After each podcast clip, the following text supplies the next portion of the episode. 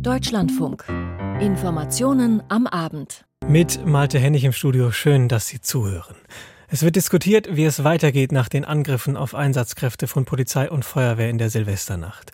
In Brüssel wird über EU-weit einheitliche Regeln für Einreisende aus China beraten und in den USA wird ein Speaker des Repräsentantenhauses gewählt.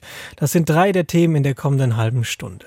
Um 18.40 Uhr hören Sie den Hintergrund heute zur Wende in der türkischen Ausländerpolitik.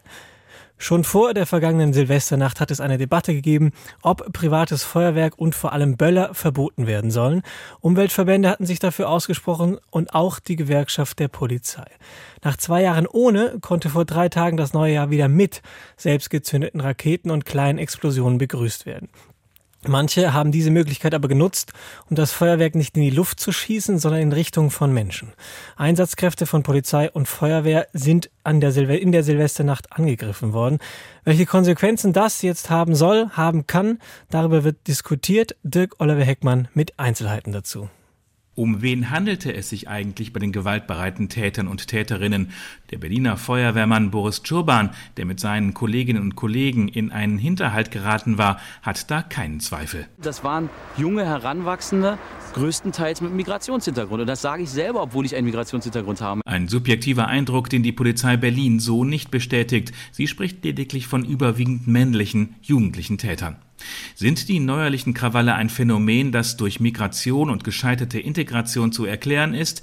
Der stellvertretende Vorsitzende der FDP-Bundestagsfraktion Konstantin Kuhle wies heute früh im Deutschlandfunk darauf hin, dass man auch in anderen Bereichen eine Abnahme an Respekt gegenüber Einsatzkräften beobachten müsse. Und wenn man eine Migrationsdebatte führen wolle, müsse man erklären, wo man damit landen wolle. Wenn man wolle, dass die Täter nicht mehr in Berlin leben sollten, werde man bei Menschen mit deutschem Pass nicht weit kommen. So coole. Wenn man aber dazu kommt, sich darüber mal Gedanken zu machen, welche Fehler eigentlich in der Vergangenheit mit Blick auf die Stadtplanung, die Sozialstruktur und äh, auch die Durchmischung der Bevölkerung in Berlin gemacht worden sind, dann kann man diese Diskussion führen. Wenn ich so höre, dass es ein Migrationsproblem ist schlechthin, da dreht sich bei mir echt der Magen um. Meint Güner Balci, Integrationsbeauftragte des Berliner Bezirks Neukölln, am Mittag im Deutschlandfunk.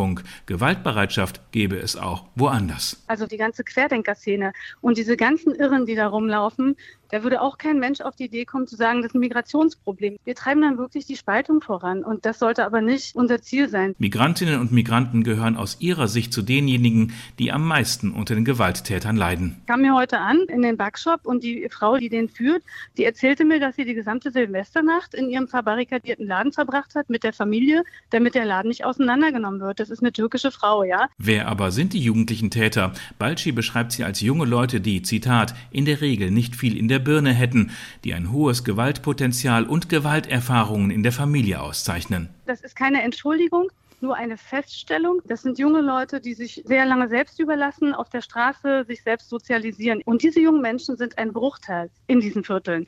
Sie sind nicht die Mehrheit. Allerdings reicht ein einziger um ein ganzes Haus zu terrorisieren. Sie wünsche sich schnelle Reaktionen des Rechtsstaats auf die begangenen Straftaten, sobald sie weiter. Und das sähen auch die meisten Anwohner so. Aber ich würde mir ja wünschen, dass man die restlichen Tage des Jahres jenseits von Silvester, wo eh dann ganz viel eskaliert, dass man sich da mal einen Kopf darüber macht, wie es in diesen Milieus mit den Kindern und Jugendlichen ist und mit den Menschen, die unter diesen Kiezstressern sozusagen leiden. Ja? Eine Debatte um ein Böllerverbot jedenfalls dürfte wenig weiterführen, meint der Gewalt- und Konfliktforscher Andreas Zick von der Universität Bielefeld. In Deutschlandfunk Kultur spricht er von gruppendynamischen Prozessen, in denen Gewalt zur Norm und als Erlebnis gefeiert werde. Ein Böllerverbot würde nur dazu führen, dass sich die Betreffenden erst recht mit Feuerwerk ausstatten würden. Man könnte sich stattdessen anschauen, wie andere Länder das handhaben und man könnte Räume anders aufstellen. Viele Menschen machen ja da mit, weil sie in Plätze gehen, irgendeine Silvesterparty erleben und die Party findet gar nicht statt. Da ist gar keine Musik zu hören, sondern da wird wahnsinnig wahnsinnig rumgeböllert. Und diese Räume, die können eigentlich anders gestaltet werden, anders genutzt werden. Die Integrationsbeauftragte der Bundesregierung, Rem Alabali Radovan, die zugleich Beauftragte für Antirassismus ist, rief dazu auf, die Täter anhand ihrer Taten zu beurteilen, nicht anhand ihrer vermuteten Herkunft, wie dies jetzt einige täten. Dirk Oliver Heckmann berichtete über die Debatte, welche Konsequenzen aus den Angriffen auf Einsatzkräfte in der Silvesternacht gezogen werden sollen. Forderungen nach Konsequenzen für ein Video aus der Silvesternacht gibt es in Richtung der Bundesverteidigungsministerin. Die Worte von Christine Lambrecht in dem Video sind gar nicht so einfach zu verstehen, weil im Hintergrund ist Knallen von Feuerwerk und von Böllern zu hören. Ihre Wortwahl hat und auch das ganze Video, Entschuldigung, viel Kritik ausgelöst. Da versagt mir die Stimme. Deswegen sagen wir doch einfach ganz schnell, dass Stefan Detjens Bericht kommt.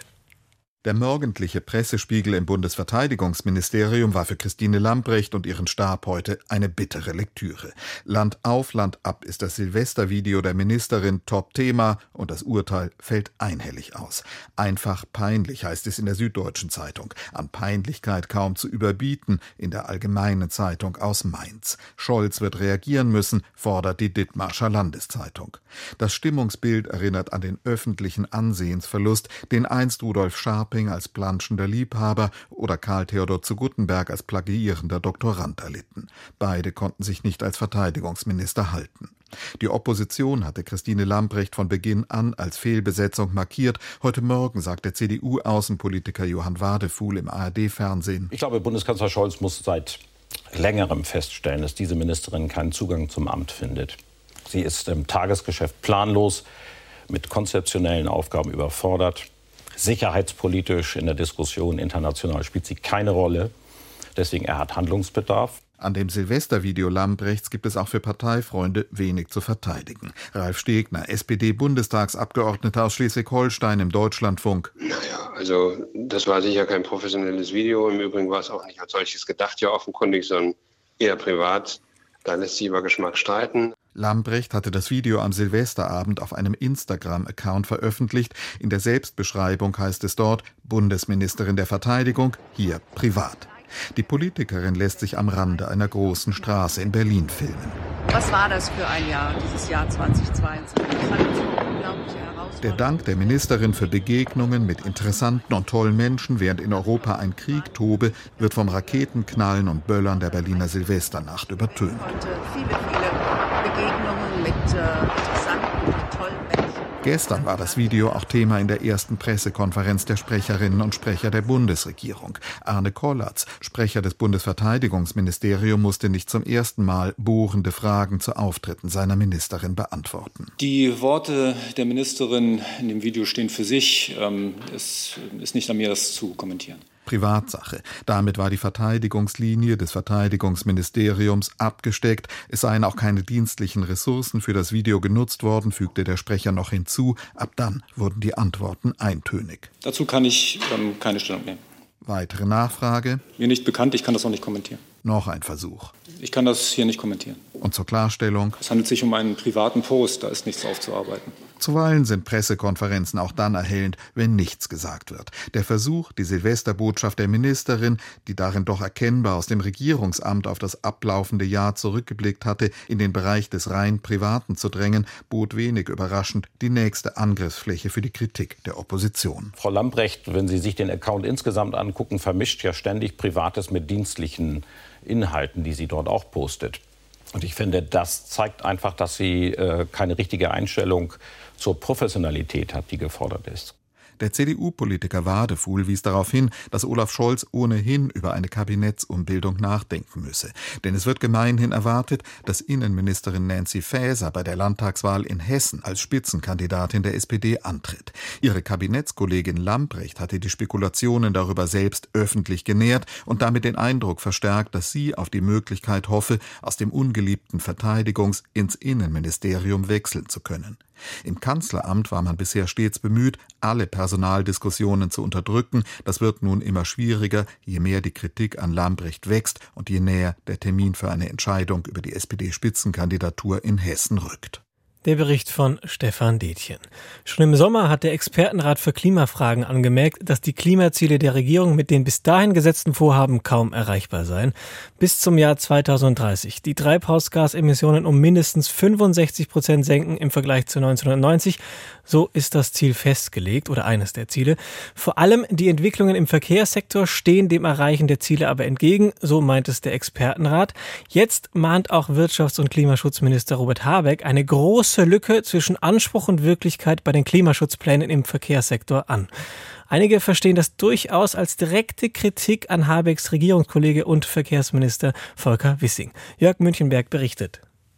Im neuen Jahr will Wirtschafts- und Klimaschutzminister Robert Habeck von den Grünen gleich mal ein Ausrufezeichen setzen. Beim Klimaschutz müsse der Verkehr deutlich mehr Fortschritte erzielen, sagte Habeck jetzt der Nachrichtenagentur dpa.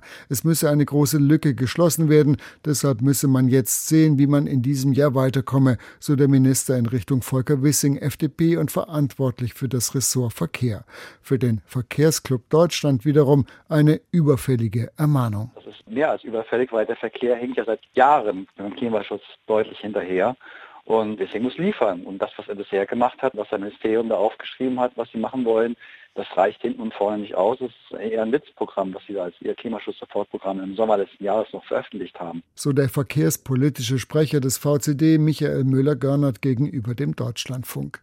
Das Klimaschutzgesetz nennt für die verschiedenen Sektoren wie Gebäude, Landwirtschaft, Industrie, aber auch Verkehr klare CO2-Minderungsziele.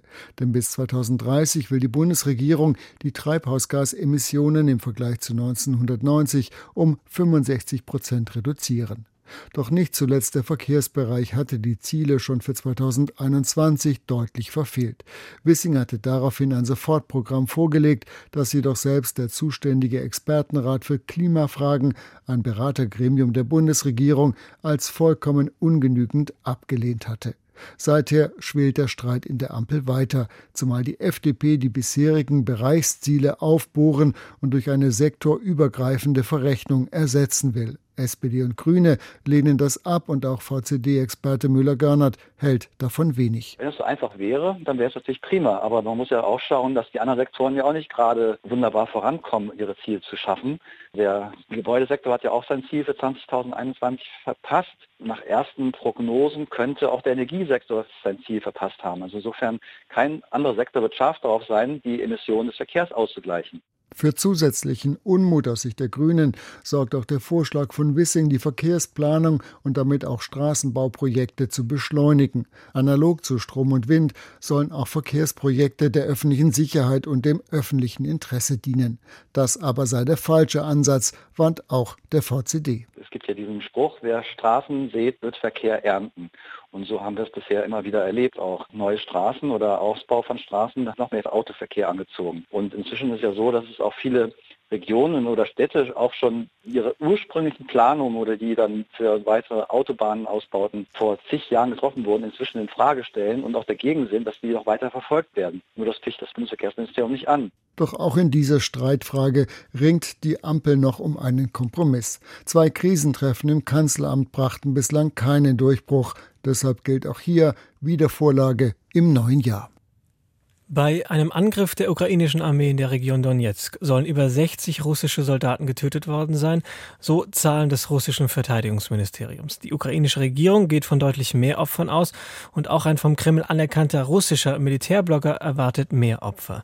Viele der Getöteten sollen aus der Umgebung der russischen Stadt Samara stammen. Dort hat es eine Trauerfeier gegeben, über die berichtet Christina Nagel. In mehreren Städten im Gebiet Samara wurde heute jenen Rekruten gedacht, die beim ukrainischen Angriff auf eine improvisierte Kaserne im Gebiet Donetsk ums Leben gekommen sind. Viele von ihnen sollen aus der Wolga-Region stammen. Offiziell hat das russische Verteidigungsministerium 63 Opfer bestätigt. Die ukrainische Seite geht von Hunderten Toten aus. An Ehrendenkmälern wurden rote Nelken und Rosen niedergelegt. Kerzen entzündet. Es sind Bilder, die in den sozialen Medien in Russland geteilt werden. Das gilt auch für die Trauerfeier in Samara. Seit drei Tagen, sagt Jekaterina Kalatowkina, Ehefrau eines russischen Generals mit brüchiger Stimme, finde sie keinen Schlaf mehr. Seit drei Tagen schlafe Samara nicht mehr. Es ist so schwer, schwer und furchtbar. Es sind nicht die großen Fragen nach dem Sinn des Krieges in der Ukraine, die die Rednerin umtreiben. Es ist der erklärte Wunsch nach einer härteren Gangart des russischen Militärs. Wissen Sie, ich habe zum ersten Mal seit Beginn der speziellen Militäroperation meinen Mann gebeten, Rache zu üben. Für die Tränen der Mütter, für die untröstlichen Witwen, für die Waisenkinder. Es werde kein Verzeihen geben, betont Jekaterina Kalatowkina, die, wie nicht wenige im Land, die Kreml-Linie verinnerlicht hat. Gemeinsam werden wir den Feind schlagen. Man hat uns keine Wahl gelassen. Weder wir noch unsere Männer wollten Krieg, aber der vereinte Westen hat sich gegen uns verschworen, um uns zu vernichten, uns und unsere Kinder. Sie schwört die Trauergemeinde ein, weiter für den Sieg zu kämpfen. Ein Kampf, der aus Sicht von russischen Militärbloggern dringend anders und besser geführt werden muss. Auch russische Politiker fordern Konsequenzen. Diejenigen, die dafür verantwortlich seien, dass Dutzende Soldaten in einer ungesicherten Unterkunft untergebracht worden seien, müssten zur Rechenschaft gezogen werden. Der ukrainische Generalstab meldet unterdessen einen weiteren schweren Artillerieschlag gegen die russischen Streitkräfte. In Deutschland wird darüber diskutiert, die letzten noch bestehenden Corona-Maßnahmen abzuschaffen. Für Menschen, die nach Deutschland aus einem bestimmten Land einreisen, könnte es aber bald wieder Regeln geben. Wer aus China nach Europa kommt, muss inzwischen bei der Einreise in Länder wie zum Beispiel Italien und Spanien verschärfte Maßnahmen beachten. Und bei der Europäischen Union wird über EU-weit einheitliche Regeln für Einreisende aus China diskutiert. Aus Brüssel berichtet dazu Peter Kapern. Unser Angebot steht, sagt Kommissionssprecherin Dana Spinant und bestätigt damit einen Bericht der Financial Times. EU-Gesundheitskommissarin Stella Kyriakidis hat die chinesische Regierung kontaktiert und ihr Corona-Impfstoffe Made in Europe angeboten kostenlos als Spende, wie Kommissionssprecher Tim McPhee erläuterte. Ihrem chinesischen Amtskollegen habe sie die Solidarität und die Unterstützung der EU angeboten, sagte McPhee, und das umfasse sowohl die EU-Expertise für die öffentliche Gesundheit als auch die Spende von Impfstoffen, die an die aktuellen Corona-Varianten angepasst sind. E Seit die chinesische Regierung ihre Null-Covid-Politik aufgegeben und alle Restriktionen kassiert hat, rast die Pandemie wie ein Tsunami durch das Land. Die Todesraten haben drastisch zugenommen, Krematorien kommen mit der Verbrennung der Leichen nicht mehr hinterher.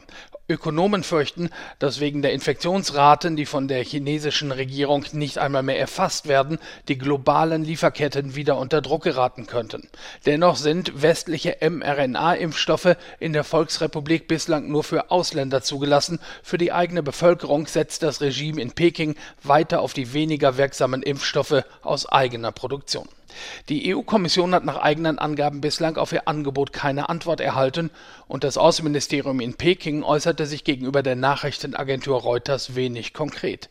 China sei offen für eine Stärkung der Solidarität und Zusammenarbeit der internationalen Gemeinschaft, aber die Vorräte an Impfstoffen im Land seien angemessen, hieß es dort.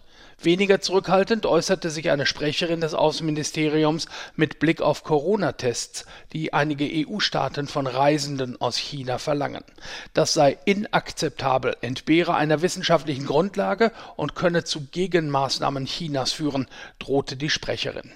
Italien, Frankreich und Spanien verlangen bei Einreise aus China einen negativen Test. Belgien und Österreich wollen künftig das Abwasser von Flugzeugen aus China einem Monitoring unterziehen, um neue Corona-Varianten entdecken zu können.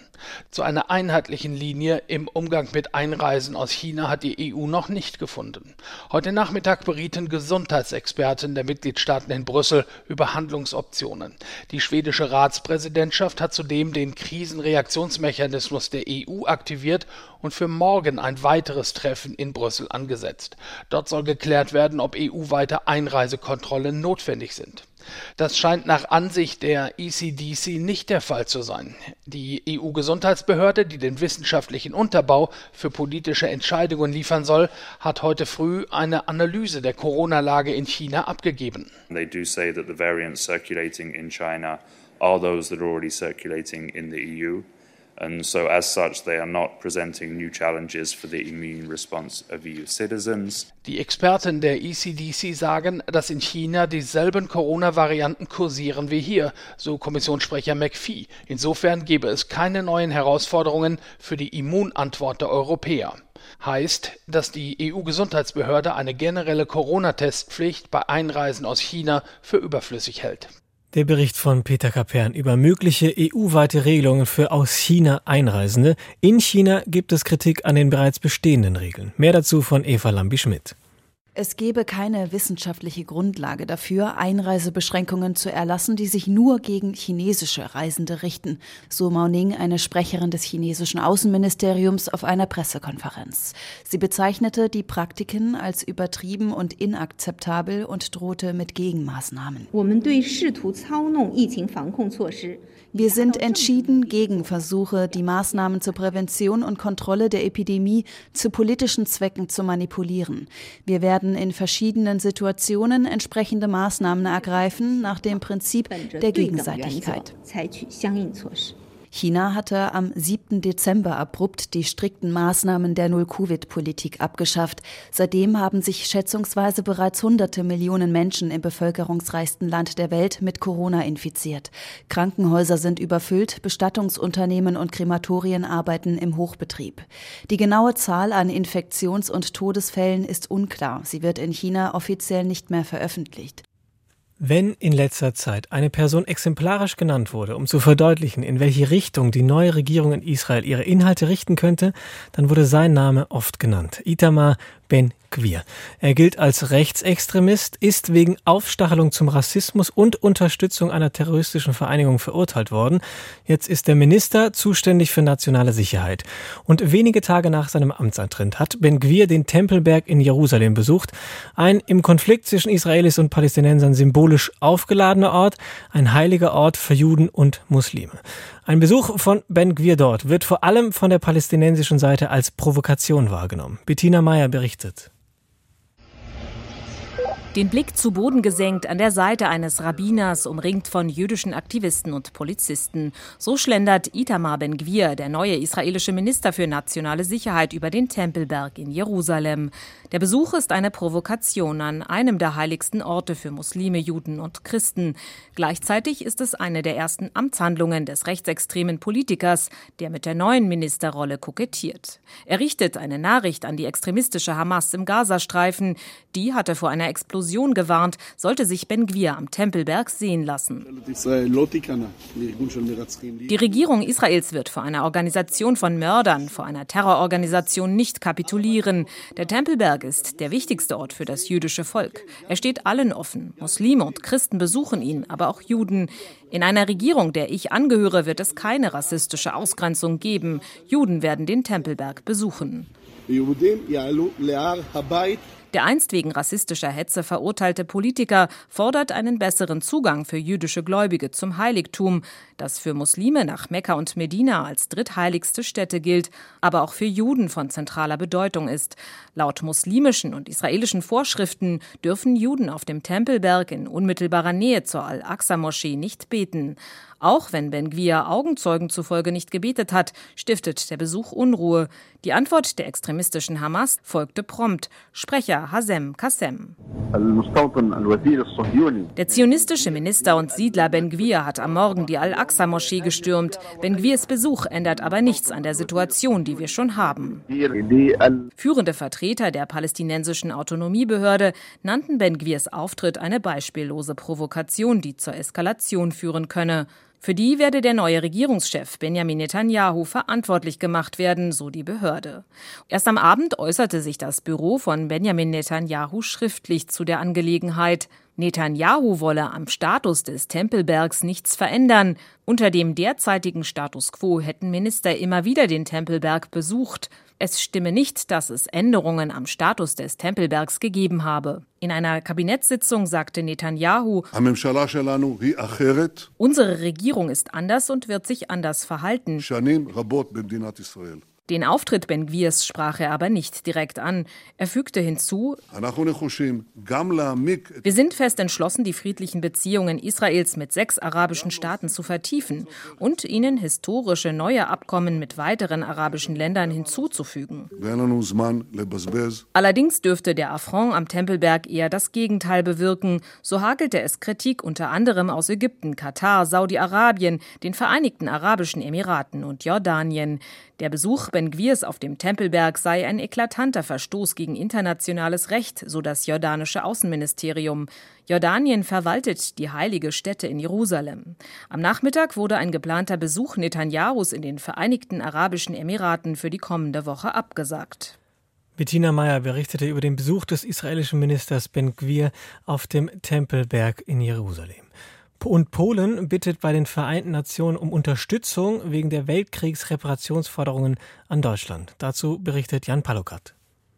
In Warschau hieß es, man bitte die UNO darum, eine Art Plattform zu schaffen, um Deutschland zu Verhandlungen zu bringen über Entschädigungsleistungen für die Verbrechen in der Zeit der deutschen Besatzung Polens während des Zweiten Weltkriegs. Die Bundesrepublik lehnt entsprechende Forderungen aus Warschau ab, unter anderem unter Verweis auf einen Forderungsverzicht der damaligen Volksrepublik Polen in den 1950er Jahren. Die Peace-Regierung ihrerseits hatte vergangenen Oktober erstmals offiziell mit Hilfe einer diplomatischen Note Reparationsforderungen angemeldet. Zuvor war ein Schadensbericht veröffentlicht worden, der die Gesamtsumme der in Polen durch Deutsche angerichteten Schäden auf 1,3 Billionen Euro beziffert.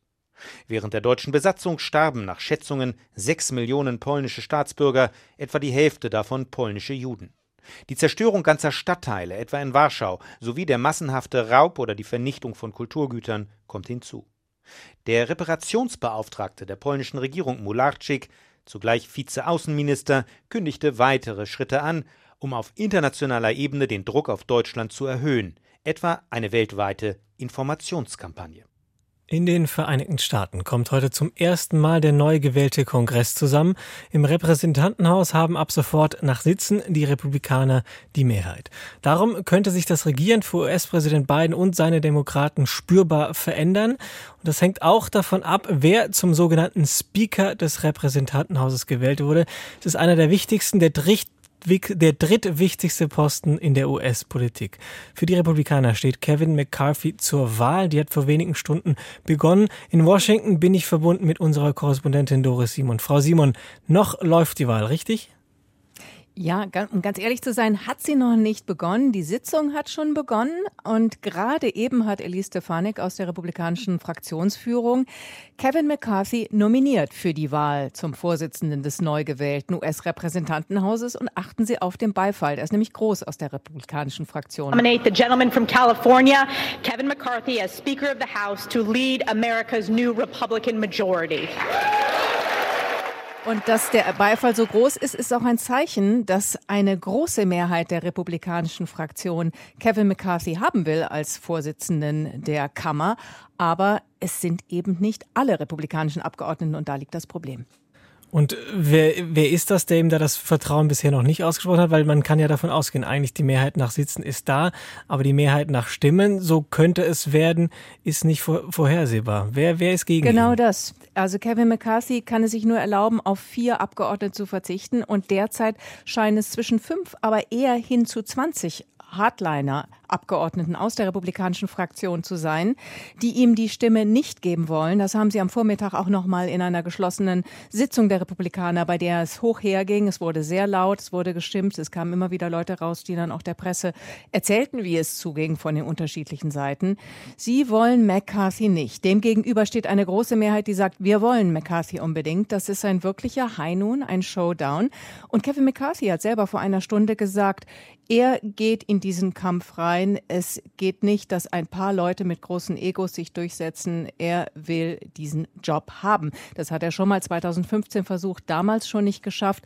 Und jetzt sagt er, ich werde das hier aussetzen. Wir sind hartnäckiger. Und wenn sich die Menschen mit dem von McCarthy angesprochenen großen Ego doch durchsetzen, wie geht es denn dann weiter? Was passiert dann?